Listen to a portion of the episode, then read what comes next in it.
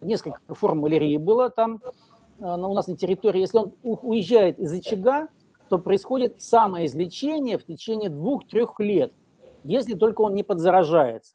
Но представить, что Ленин э, значит, заражался в Европе, и это не указывалось в анамнезе, это сомнительно. Вот, поэтому малярия не дает головных болей в течение всей жизни. Вот. А вот сифилис дает. Вот предположение такое, что в возрасте 22-23 лет, в самарском периоде, когда он уехал от маменьки, значит, они жили там в двух местах, одно место, одно место под Самарой в 70, по-моему, километрах, в Волокаевке имение, а второе в Самаре он жил. Вот где-то здесь он получил вот, э, значит, эм, спирохету и с этого момента считаю, ну, может быть, может быть, даже об этом не знал. Вот такие были стертые формы, что пациенты даже об этом и не знали, могли не знать. Вот, вот такие вот такая вот ситуация. Очень простая, не очень, не очень сложная и не очень такая приятная для личности. Для нас это только касается тем, что, как вы сказали, вот поражение нервной системы приводило к тому, что люди менялись очень сильно. Таким пациентам, значит, неврологи, как правило, рекомендовали закончить дела, закончить дела, а, а, значит, э, прекратить, э, значит, общественную жизнь, а, значит, э, финансовые дела прекратить, значит, если есть какое-то имущество там или заводы, или фабрики, дать доверенности, уехать на дожитие в деревню.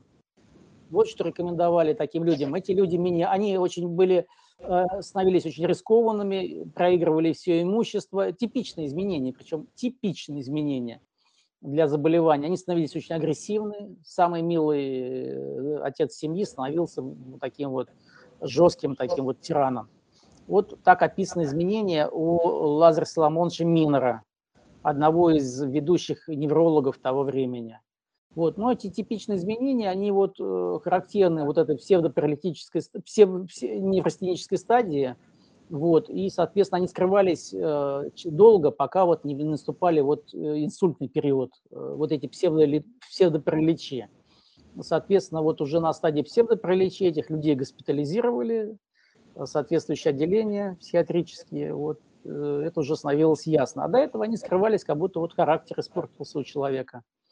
Вот и появление вот таких вот, таких вот болей, болей, часто они ночной характер носили, у Ленина тоже ночной характер носили, потому что были изменения костной системы, и в, и в местах выхода нерв, нервов из, из продолговатого мозга, соответственно, есть, были костные выросты, они, когда подушка прикладывалась к голове, происходил нагрев э, костной ткани, и были вот жучайшие, значит, изматывающие, эти люди не спали еще.